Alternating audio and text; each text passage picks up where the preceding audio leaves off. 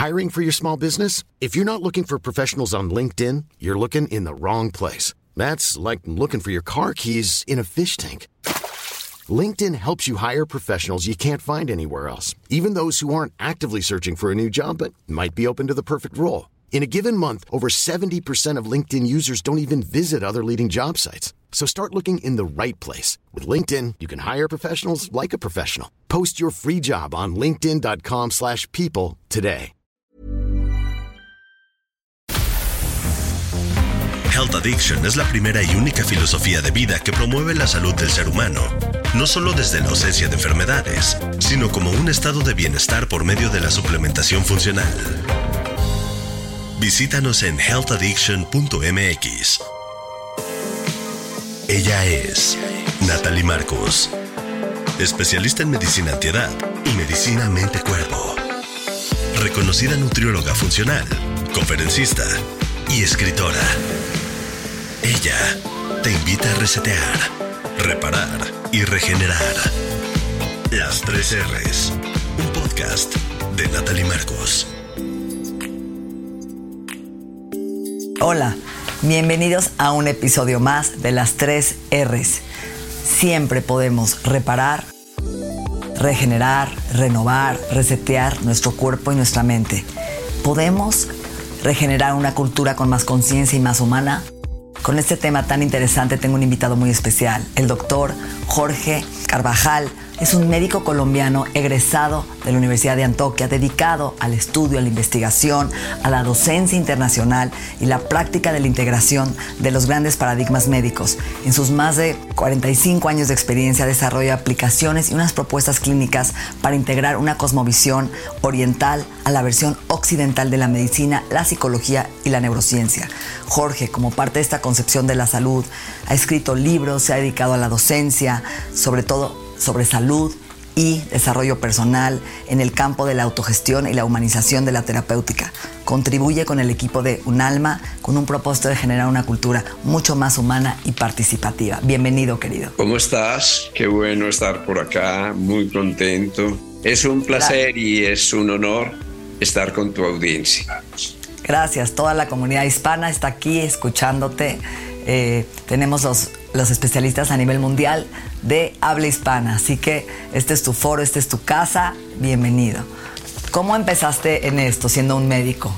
Es algo que empezó con mi familia, con mis abuelos, con mis bisabuelos, con los chamanes que nos precedieron, con todos los buscadores.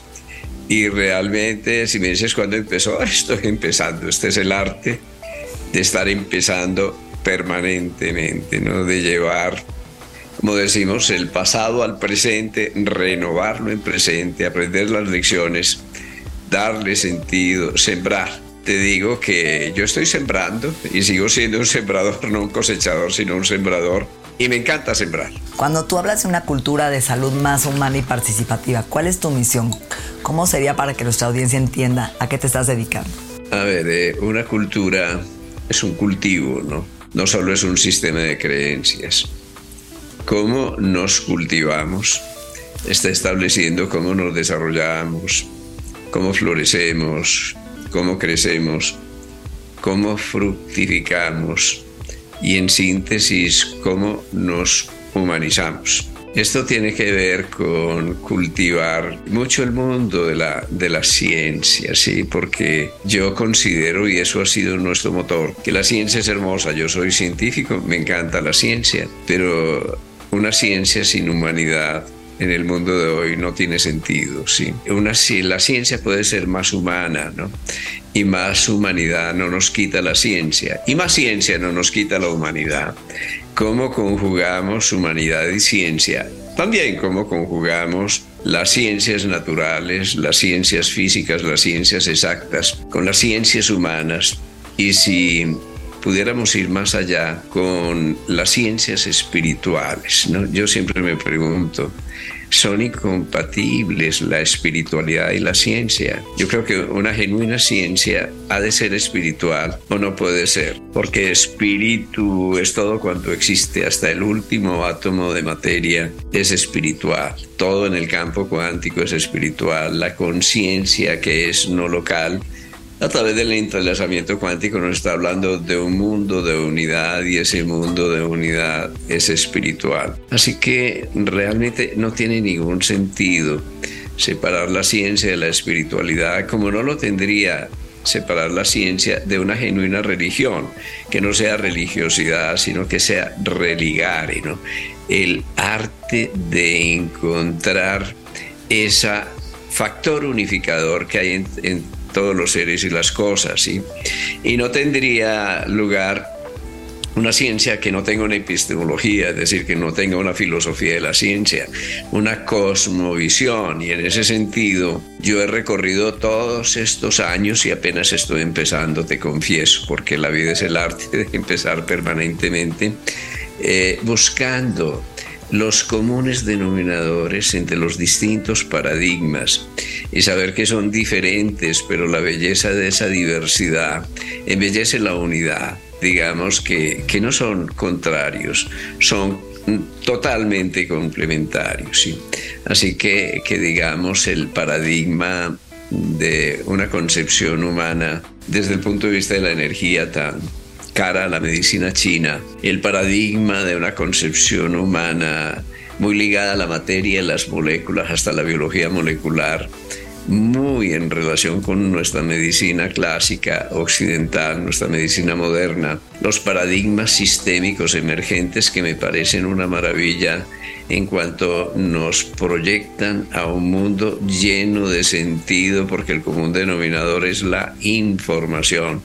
Y los paradigmas espirituales de todas las tradiciones del mundo, en el que entramos en la dimensión de una conciencia profunda como un campo unificado y unificador todo esto llena de belleza, de poesía, la medicina, la salud, la cultura de la salud. Y yo creo que no es un patrimonio ni de los médicos ni de los científicos. Considero que debe estar al alcance de una manera simple, de una manera sencilla de todos los seres humanos. Es decir, que siempre he pensado que doctor viene de doxere y, y es el que enseña. Entonces se trata de enseñar a la gente a tomar posesión de su instrumento, de una maravillosa nave espacial que es nuestro cuerpo, que ni siquiera hemos estrenado. Digamos que el potencial de nuestro cuerpo, yo no ya de nuestro cerebro, de nuestro corazón, de nuestro pensamiento, sino de nuestro cuerpo, cuerpo, nuestro cuerpo físico, es un potencial infinito. Así que cuando nosotros conocemos que este cuerpo es un campo de energía, pero ese campo de energía a su vez tiene una densidad de información que lo conecta al universo y que lo convierte en universo. Y cuando consideramos que ese universo es interior, entonces sabemos que somos universo. Pero somos un universo maravilloso porque es un universo único en cada quien, irrepetible y sabemos, de pronto sentimos que somos necesarios al universo, que vivimos en relación, ¿sí? que no existen partículas o cosas separadas, sino que este es un mundo de relaciones. Y el mundo de la medicina, claro, el mundo de una nueva cultura de la ciencia de la salud, tiene que ver con las relaciones. Entonces nos preguntamos cosas como cómo nos relacionamos con nosotros, ahí nos jugamos la vida. Hablamos mucho de las relaciones humanas, pero humana, humana es la relación contigo, cómo te consideras, cómo te cuidas, cómo te cultivas, te aceptas, te reconoces, te comprendes, te amas de verdad, porque si tú no te amas no pudieras amar ni a tu esposa, ni a tus hijos, ni aquello que haces. Pones el corazón, la vida en lo que haces, proyectas tu ser, lo mejor de tu ser a tu hacer, no disocias tu esencia de tu existencia. Te has confundido con la apariencia, con el vestido, con la forma. Has ido de ida por la vida como si la vida fuera un sendero de ida sin regreso posible. Has regresado a ti mismo, te has reconocido. Reconoces que tú eres el caminante, pero el caminante en cada paso consciente se convierte en el camino y que la meta no está por allá lejana, sino que la meta es este presente, intenso, en que puedes estar contento porque estás contenido en ti mismo, porque puedes vivir con alegría y saber que la alegría es una poderosa medicina. Te abrazas, te enciendes desde adentro, enciendes tu corazón. Sabes que el abrazo es una poderosa medicina, que tu mirada es una medicina, tu sonrisa es una medicina imperial Sabes que cada uno de tus pensamientos resuena hasta el confín del universo, no puede no ser así. Sabes que estás conectado con todas las seres y las cosas y por ello eres necesario para todas las cosas y los seres en el universo. Bueno, yo me digo que es que la medicina es un poema, porque la vida es un poema y si no lo vivimos con poesía, con arte, también con ciencia, con humanidad, pues realmente estamos haciendo veterinario, cualquier otra cosa, pero lo estamos haciendo medicina. Y esto es una cosa fantástica porque cuando realmente tú te apropias de tus medicinas, las medicinas que traes incorporadas, de tus propios programas de salud, cuando tú reconoces que estás programado para la salud, pero la salud no son cosas, la, la, salud no son estados, la, la salud son procesos que te permiten entrar en contacto con tu propia integridad, la salud es total. Y cuando así la reconoces, sabes que puedes... Mm, quitar los virus, así como le quitas los virus al ordenador, al ordenador las falsas creencias, las bobadas, los programas que no te llevan a nada, todas esas cosas que te has creído que no son ciertas para tu vida y cuando realmente puedes encontrar de nuevo tu sencillez, tu humildad, tu desnudez, cuando te declaras inocente, cuando ingresas en ese territorio sagrado de la infancia permanente, entonces estás contento, contenta, qué maravilla, estás contenido dentro de ti, regresas a ti. Así que hay una propuesta, regresemos a nosotros. Y cuando regresamos a nosotros, reconocemos nuestra humanidad, la de los atlantes, la de los chinos, la de los negros, la de los amarillos, porque somos un arco iris, una mezcla de todas las razas, y abandonamos el separatismo y disolvemos nuestras fronteras, y dejamos ese cuento de Oriente y Occidente, Norte y Sur, y nos encontramos en el centro, centro de nuestra humanidad entonces la medicina, la vida, la cultura de la salud, que es la cultura de la totalidad, cobra sentido. Este podcast es presentado por Bienesta, Centro de Medicina Integrativa y Funcional. Este es el podcast de Natalie Marcos, especialista en medicina antiedad y medicina mente-cuerpo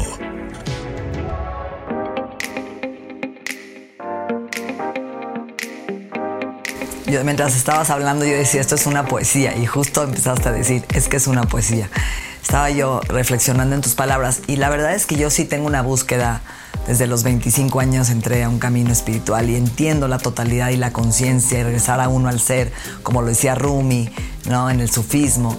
Pero sin embargo, vivimos una sociedad donde la gente no es feliz, donde la gente esas creencias las ve como verdades, donde está atorado y no tiene propósito de vida, donde no entiende a qué vino y trae un vacío existencial y busca las drogas, la depresión, el alcohol, eh, ¿no? O inclusive no, no, no se encuentra.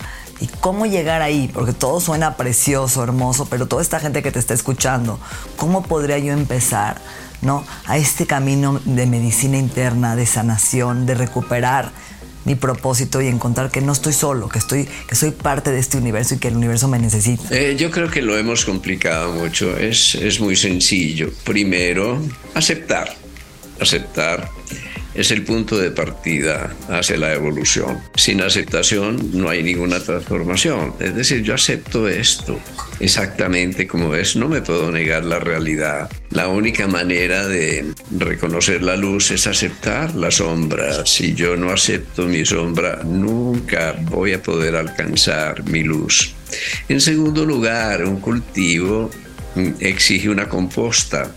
Y yo soy grosero a veces, y si la composta es de mierda, pues es una bella composta, sí. El problema es que es que te la comas y te revuelques en ella, ¿no?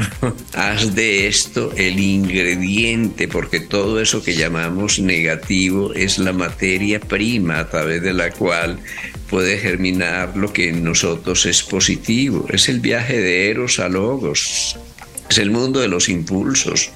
Más allá de toda ética, es aceptar lo que pasa, sí, porque cuando aceptamos lo que pasa lo podemos transformar.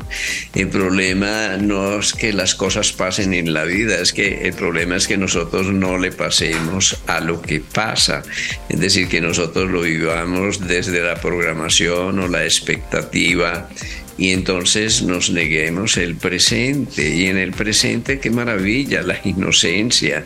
Yo sé que nos hemos equivocado, sí, que hemos estado programados hacia lo que no somos, pero hay un día en el que simplemente nos declaramos inocentes. Declárate inocente. No experimentes culpa, disuelve el miedo al castigo y a los infiernos, que no hay más infierno que el de tu propia creación. Y asume la vida con decisión, asume la vida con valor, asume la vida con aceptación. Es la primera propuesta, ¿sí? En segundo lugar, pues la vida nos manda, nos manda pruebas y nos manda cosas y nos está templando. A mí hay un cuento que me parece maravilloso, que lo digo muchas veces porque, porque enseña mucho y es el de, el de los japoneses, que los japoneses les gusta mucho comer pescado pero se fue acabando el pescado en sus playas y entonces mandaron sus grandes barcos para pescar en alta mar y sus congeladores, pero como el pescado congelado no es igual, empezaron a tener rechazo en el mercado, así que se inventaron unas piscinas gigantescas para meter los peces y mantenerlos frescos, pero como eran tantos y no se movían tanto, no tenían una buena circulación y se inventaron una cosa maravillosa, unos pequeños tiburoncitos que mantenían a todos los peces en movimiento y así había una buena oxigenación, una buena circulación y obviamente los peces eran más sabrosos. Eh, esto tiene una consecuencia, la vida te va a mandar tiburoncitos para que te mantengas fresco, para que te mantengas vivo. El tiburón es un virus, es una enfermedad, es una prueba, es una quiebra, es una pérdida afectiva, es tu papá, a veces es tu mamá, es tu marido, pero en, toda, en todo caso es el cincel del creador que está puliendo el diamante de tu personalidad. Así que vamos a tener pruebas, vamos a tener dificultades. Como decía San Juan de la Cruz, para ir a donde te gusta, has de ir por donde no te gusta, ¿sí? Y para ir a donde quieres saber, has de ir por donde no sabes, ¿sí? Porque si lo sabes ya no vas a ninguna parte. Así que hay una cosa, mi mamá decía, la ignorancia es bendita, hijo, y yo no sabía por qué me lo decía, pero claro, es partir de la humildad de saberse ignorante y de saber que nos vamos a equivocar y reconocer que el error es el más prodigioso y exigente de los maestros y reconocer que no vinimos a tener éxito, que también, pero éxito sin felicidad es un rotundo, es el más rotundo de los fracasos. Tal vez una buena parte de lo que nos pasa es que andamos desaforadamente en la búsqueda del éxito y a veces conseguimos éxito y reconocimiento en medio de un vacío existencial tremendo. Y de pronto vemos a ese héroe que todo el mundo admira porque ha alcanzado el éxito y está lleno de millones y de reconocimiento y ese muere con una sobredosis o se tira por la ventana. Y de pronto vamos por los Andes que yo he viajado mucho a mí me encanta caminar por los campos, por las zonas rurales, por los Himalayas, por los Alpes, por los Andes y encontrarnos con gente de pies descalzos y alma pura y grande. Gente que te mira a los ojos y que te sonríe. Gente que no tiene nada, pero se tiene a sí mismo, que tiene todo, que tiene a su ser y que comparte millonarios, millonarios, personas tremendamente ricas en su pobreza. Entonces yo con frecuencia pienso que lo que nos sobra es una evidencia de lo que nos falta, que lo que nos sobra es una evidencia de nuestra miseria humana, que aquello que a ti te sobra con seguridad hay, alguien que lo necesita y eso es muy sencillo, cuenta tus zapatos, ¿sí? cuenta la ropa que no te has puesto en los últimos 12, tres años, no lo necesita, y no la necesita si hay alguien que realmente la necesita. Cuenta cuántos abrazos das al día, cuántas veces sonríes, cuántas veces miras con tus ojos brillantes, conmovido, cuántas veces haces lo que haces de corazón. Eso es evidencia de tu humanidad esa es la humanidad que necesitamos.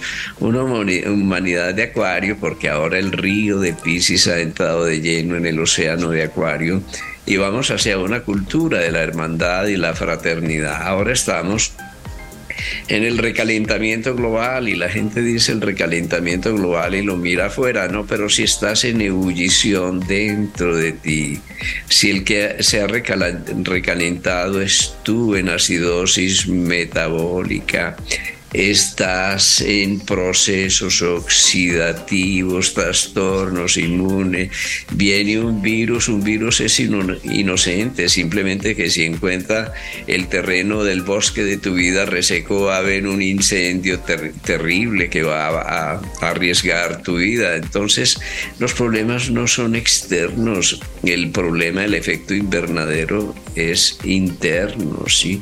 La descontaminación no es la de la tierra que también si no descontaminamos nuestro corazón, nunca, nunca vamos a poder descontaminar la tierra. Y esto, y esto es medicina. Si supiéramos, ya tú lo sabes, que con unos cambios dietéticos muy sencillos, donde ayunemos un poquito, hagamos ayuno intermitente y alcalinicemos la dieta y comamos sano, ya estamos resolviendo el tema del efecto invernadero en nosotros, pero sobre todo el efecto invernadero afuera que, se, que, que depende en buena parte de la manera como nosotros consumimos, consumimos. Esto no es problema de los gobernantes ni de las multinacionales, realmente es problema de 8 mil millones de seres humanos que tienen el poder cuando deciden qué comen, qué consumen, cómo viven, cómo comparten. El, el poder está en nosotros y yo veo una medicina, una medicina imperial en el mundo de hoy. Y esa medicina es la fuerza más poderosa del mundo, se llama buena voluntad, sí. Eso es más poderoso que todos los imperios económicos. Si nosotros uniéramos la corriente de la buena voluntad, nuestra disposición al bien común, si pudiéramos realmente despertar nuestro corazón, el campo magnético poderoso de nuestro corazón cuando amamos, cuando servimos es coherente y ese estado de coherencia tiene un, efecto ordenante sobre nuestra vida, sobre la ciudad de la vida, pero también sobre nuestras familias, nuestras ciudades y nuestros países.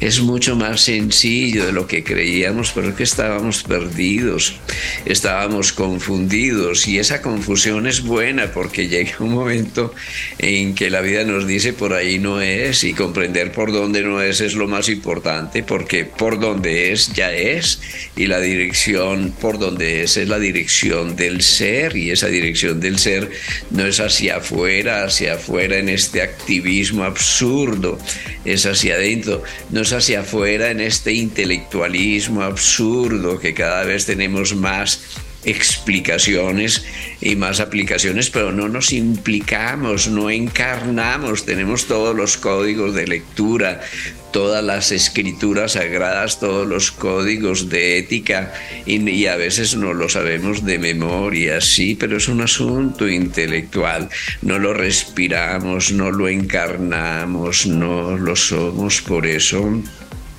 Yo creo que hay una frase extraordinaria ya revelada o legada por Gandhi, no sé, tú el cambio que propones para el mundo, basta de discursos, ¿sí? Hablas, sí, pero hablas con la elocuencia de la vida y si no estás diciendo mentiras, aunque lógicamente sea cierto, ¿no? La verdad eres tú, la verdad de la vida, tu valor tu genuino valor es tu autenticidad, sí. Y claro, tú ves un cuadro famoso, la Mona Lisa, hay una sola, hay centenares de miles de copias que no valen nada, sí.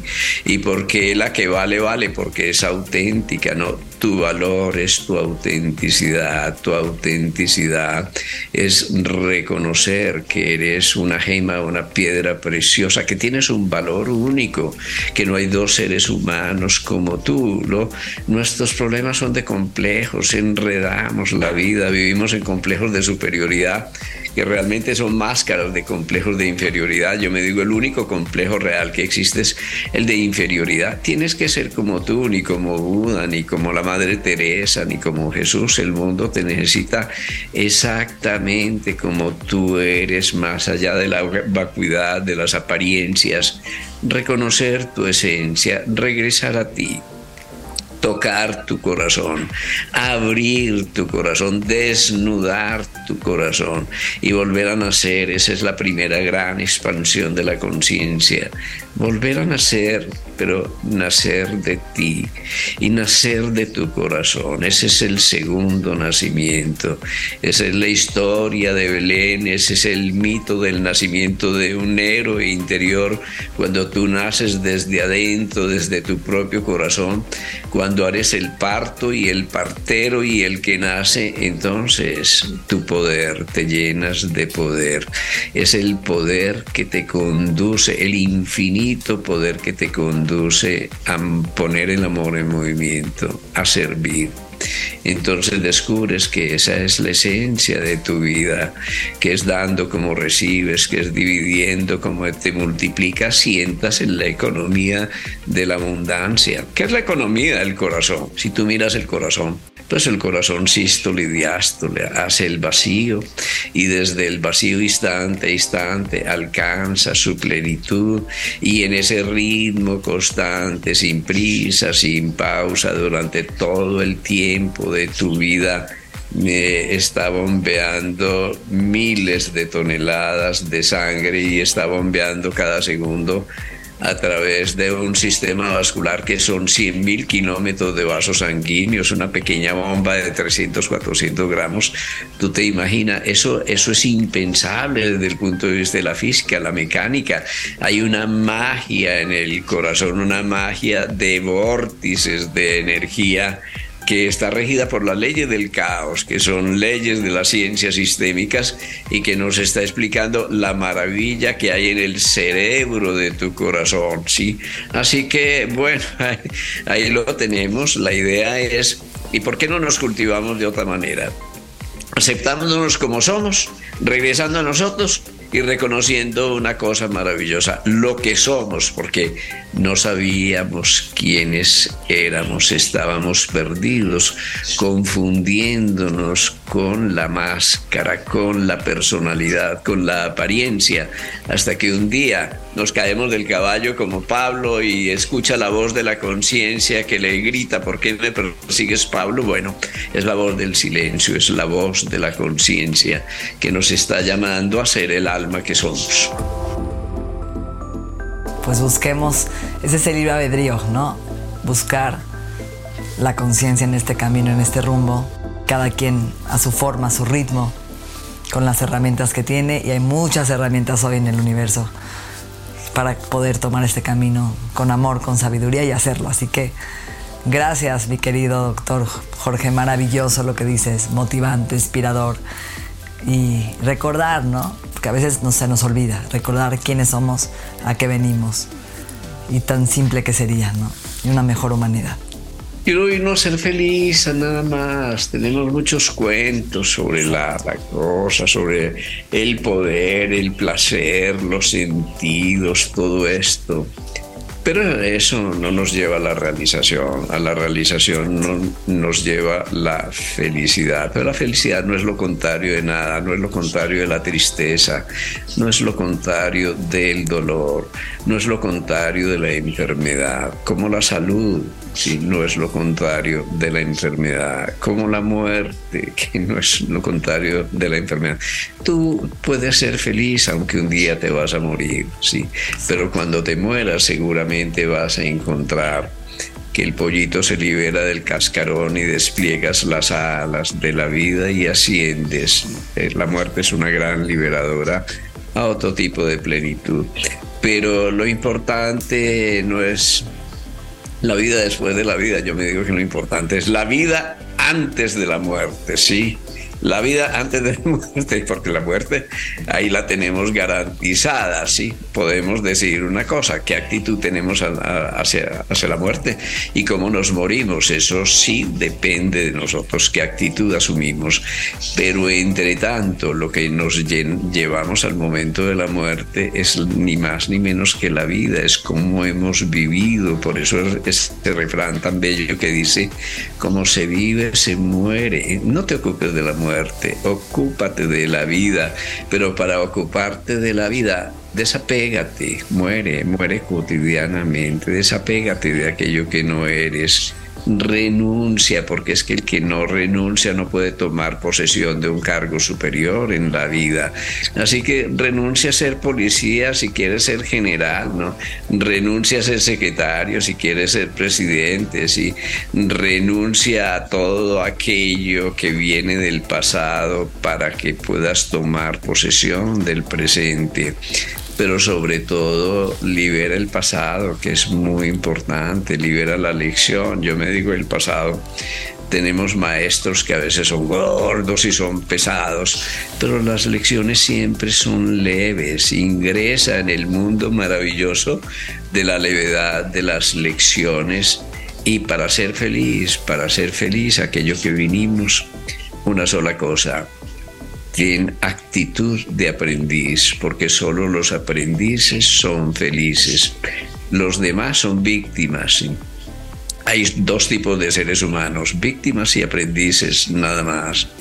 Las víctimas pierden su responsabilidad, le dan el poder a otros, a un verdugo, señalan a los responsables de todo lo que les está ocurriendo, pero nunca asumen interiormente aquello que les corresponde. Así que yo me digo, el virus más mortal en el mundo es la victimitis, por Dios, es más contagiosa que cualquier otra cosa. Salgámonos de la victimitis, que es una verdadera pandemia y entremos en el mundo genuino del aprendiz y comprendamos que el aprendiz es aquel que puede ser feliz porque descubre que el sentido mismo de la vida es el cambio permanente, es el aprendizaje permanente.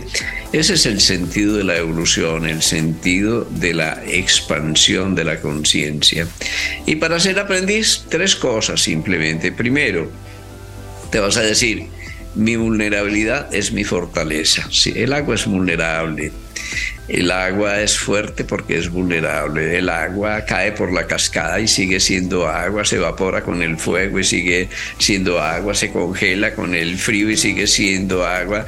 Ten la adaptabilidad maravillosa de la vulnerabilidad del agua en tu vida y comprende que tú eres 70% de agua.